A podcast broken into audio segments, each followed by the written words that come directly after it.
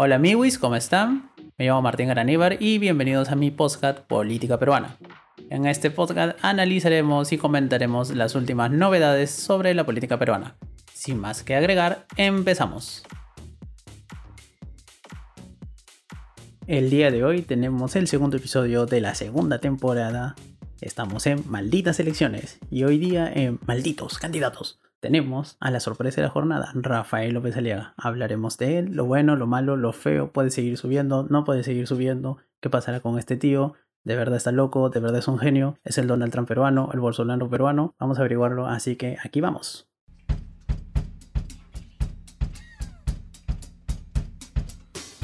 Para aclarar el tema, vamos a empezar con lo básico. Rafael López Aliaga es un candidato que ha sido la sorpresa, es la actual sorpresa porque ha pasado de estar en el bloque de otros a estar en quinto lugar con algo más del 7% de los votos. Eso es muy importante. En segundo lugar, hay que tener en cuenta que este crecimiento no es algo aislado, es algo que viene dándose desde hace mucho tiempo, factores como los que él representa, los valores que representa López Aliaga, son valores que son para bien o para mal, en el Perú muy populares. ¿Y a qué me refiero con eso de que son muy populares? Por ejemplo, el tema de un conservadurismo religioso, el tema de un conservadurismo social, el tema de que hay que literalmente matar a los corruptos, cerrar trato con Odebrecht, el tema anti-izquierda, anti-caviar. Entonces ese es un tema muy fuerte que pega bastante y obviamente López Aliaga sí ha sido, o por lo menos su equipo de campaña ha sido muy inteligente al saber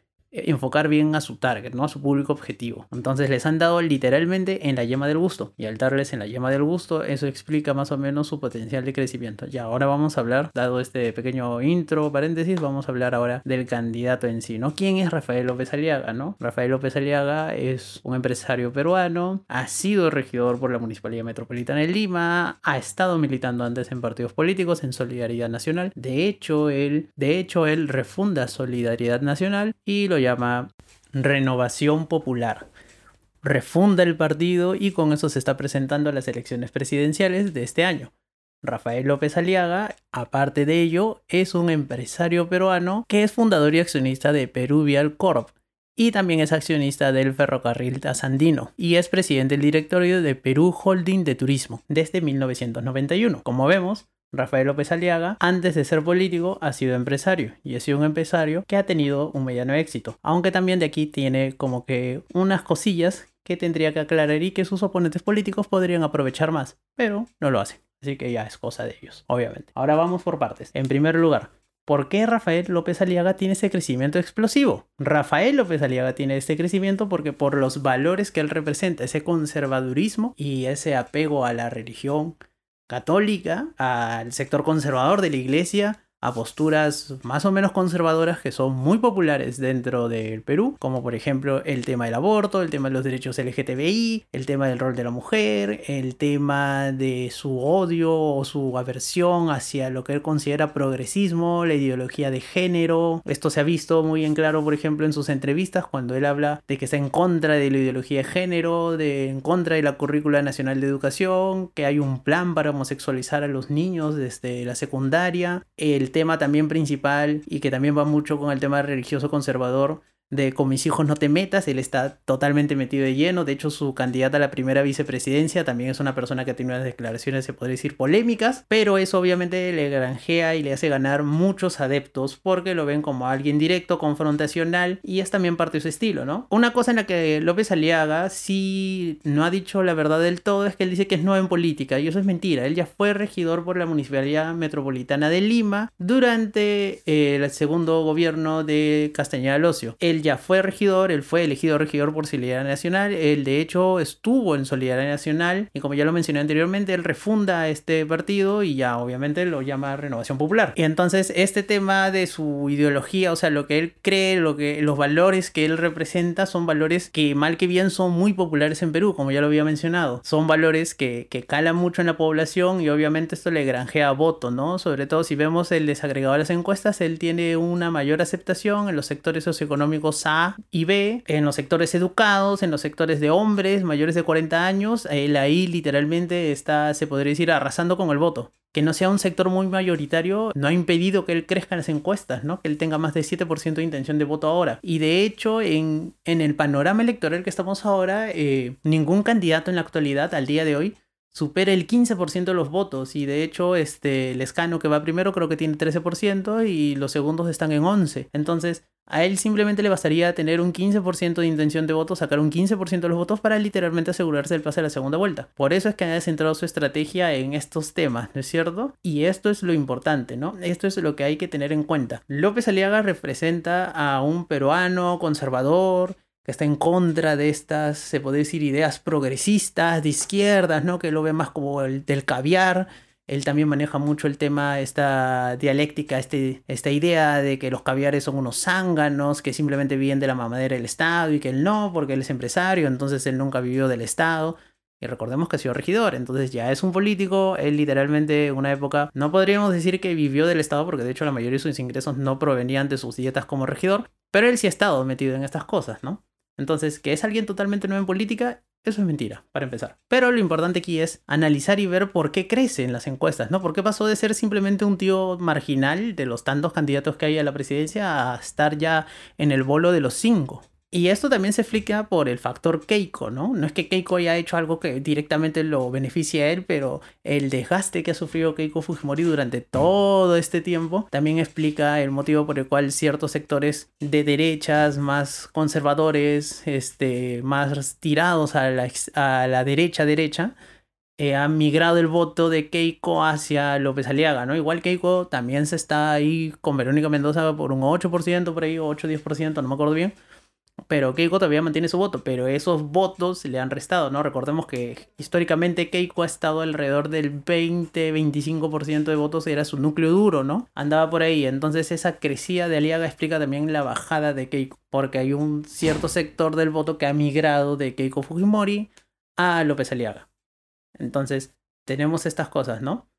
Ya, otro punto es que él ha dicho siempre de que no vive del Estado, ¿no? Pero el tema es que él, ganó en la etapa final del Fujimorismo una concesión por el cual fundó el ferrocarril trasandino, el tren de Cusco a Machu Picchu, y él literalmente utilizó activos del Estado, él ganó una concesión. Acá no vamos a entrar a valorar si, si lo hizo bien o lo hizo mal, si, si rompió mano, ¿no? La cosa es que él gana una concesión que le otorgaron en el 99, en la etapa final del gobierno Fujimori, y con eso él amasa su gran fortuna, ¿no? Parte de su fortuna es con el ferrocarril trasandino. Entonces él literalmente recibió activos del Estado, los, los paró también, lo, obviamente metió su inversión y con eso ha ganado, ¿no? Entonces esto de que él dice de que no, no depende del Estado es parcialmente cierto, se puede decir, ¿no?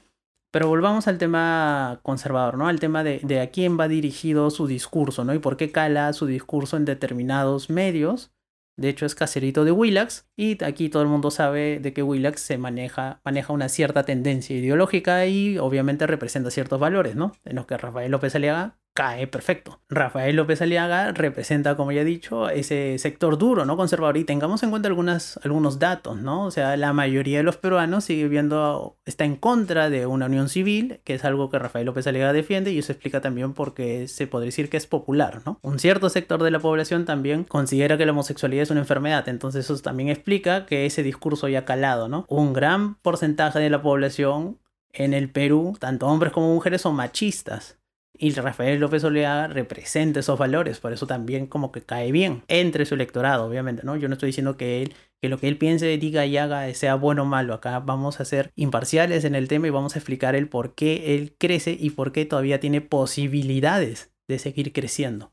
También él representa ese discurso antiprogre, anti-izquierda, que también vende mucho. Eso también explica la subida en su intención de voto. Y también él es alguien que se ve, que se vende a sí mismo como un empresario exitoso, como alguien práctico, como alguien muy pragmático, que simplemente no tiene necesidad de robar porque es rico y porque simplemente va a ir al Estado porque quiere agilizar la vida y porque está a favor de los emprendedores, ¿no es cierto? Él dice, yo soy un empresario, yo soy un emprendedor, entonces yo sé lo que se sufre, ¿no? Lo que un empresario sufre cuando se quiere, cuando quiere armar un negocio, cuando se quiere formalizar, cuando quiere acceder a créditos y también ahí va su retórica, ¿no? No es que sea alguien él 100% de derecha, que sea un liberal, no, no lo es, es un conservador de derechas que tira más por un populismo de derechas y obviamente eso explica también algunas de sus propuestas, ¿no? Como el tema de los controles que quiere poner a las tasas de interés, de que quiere arreglar ahí un poco las cosas y eso también pega, ¿no? Sobre todo en un sector mayoritario de la población que ha sido, que se ha visto afectado por las medidas económicas y por las cuarentenas que impuso el gobierno, ¿no? Él también está en contra de esa cuarentena, él dice ya por último, si nos contagiamos, nos contagiamos, que él asegura, jura y rejura de que ya tiene la vacuna de los rusos, por más que el embajador ruso haya dicho que no, pero en fin, ¿no? Ya eso son estrategias de campaña y obviamente eso ya, ya eso ya queda en ver la veracidad o no de las propuestas y o sugerencias y o este, acciones de López Aliaga.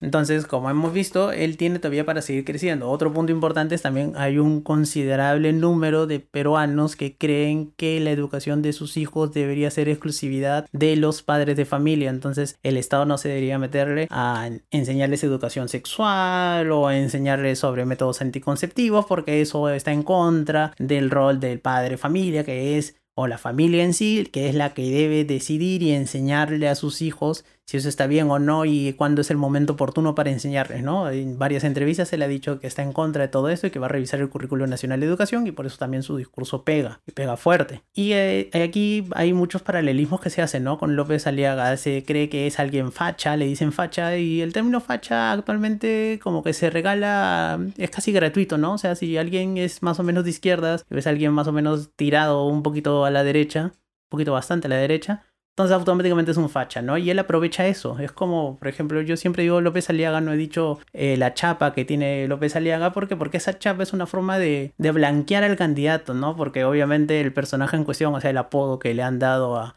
a López Aliaga es un personaje de un cartoon de los Looney Tunes. Y ese personaje más bien es tierno, todo eso, y él le sacó la vuelta y en vez de ser algo despectivo o negativo, le sacó la vuelta y es positivo, ¿no? O sea, de hecho, ayer me pasaron unas fotos de, de una parte de la publicidad de López Aliaga que eran este, personas disfrazadas de ese personaje de los Looney Tunes y literalmente estaban en un camión saludando, ¿no? Entonces él le ha dado la vuelta y él se vende a sí mismo como alguien bonachón, bueno, ¿no? Que tiene las características de ese personaje, que también es un personaje bonachón, bueno, chévere, y él se vende como eso, ¿no? Entonces al final le sacó la vuelta y lo saca en su provecho personal.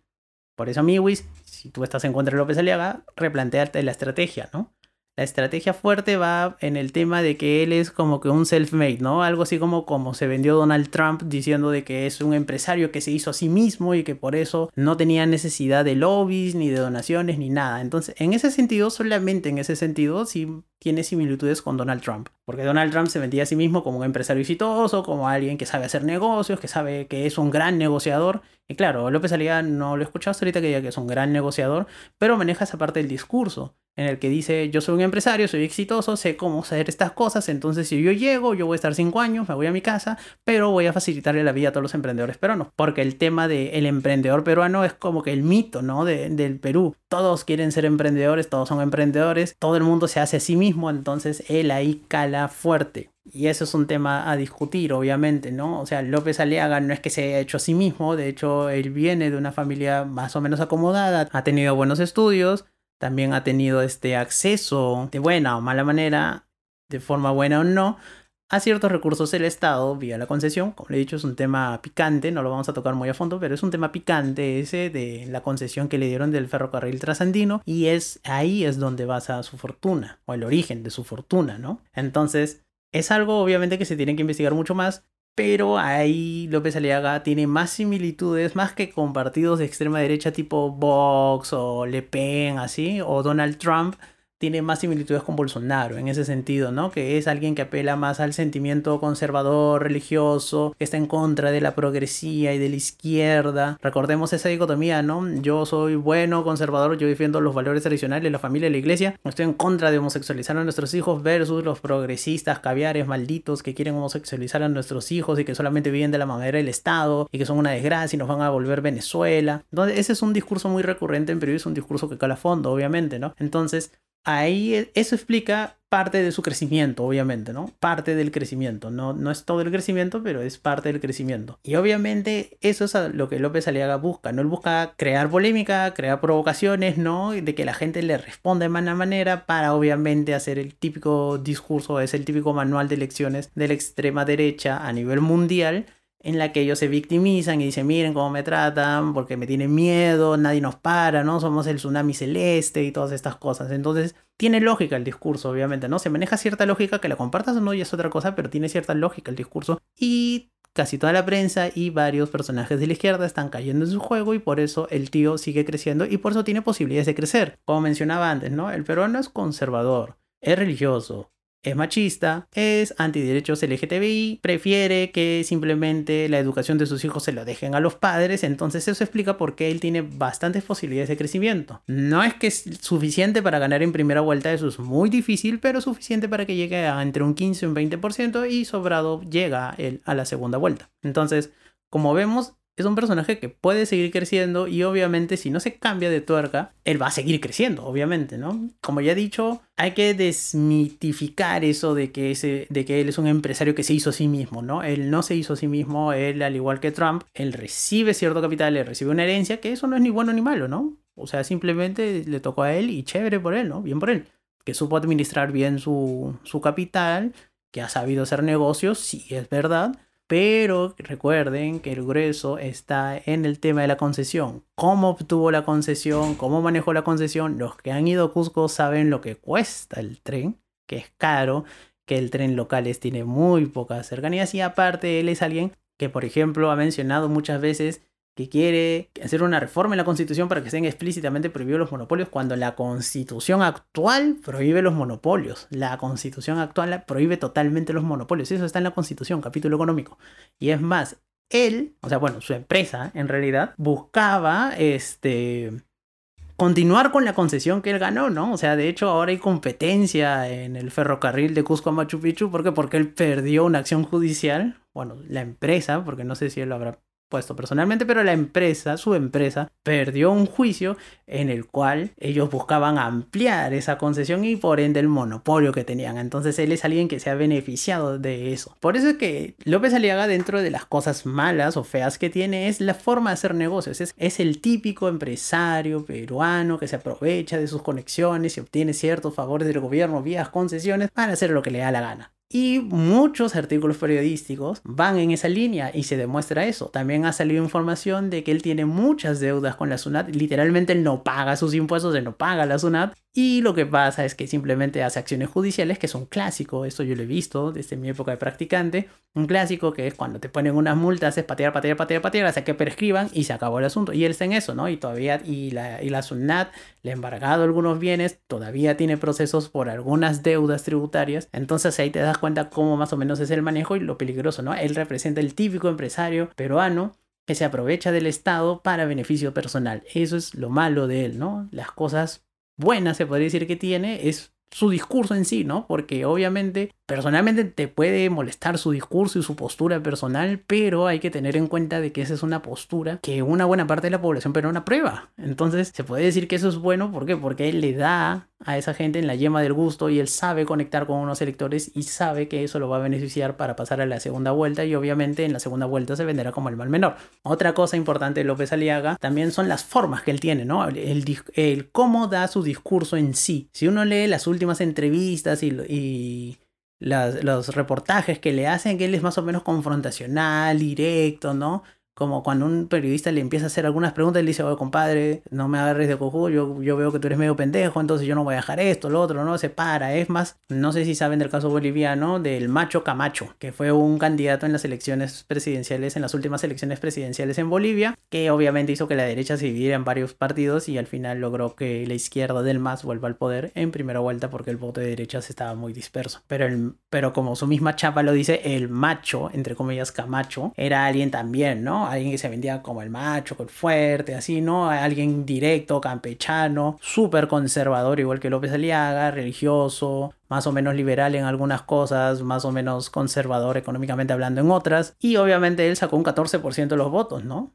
Que obviamente no le valió en Bolivia, pero en el caso de Perú, imagínense López Aliaga con 14-15%, pasa a segunda vuelta. Al día de hoy, ¿no? Ningún candidato está despegando tanto. Por ejemplo, recordemos, en las tres últimas elecciones presidenciales, en el 2006, Ollantumala pasa primero a segunda vuelta con un tercio de los votos. En el 2011, Ollantumala vuelve a pasar primero a la segunda vuelta con casi un tercio de los votos. En el 2016, Keiko Fujimori pasó primera a la segunda vuelta con también más del 30% de los votos. Entonces, si se dan cuenta, es como que la, eh, histórico en los, últimos, en los últimos tres procesos electorales, el primer lugar siempre pasaba con más del 30%. Ahorita nadie pasa del 15%, o sea, se ha reducido a la mitad.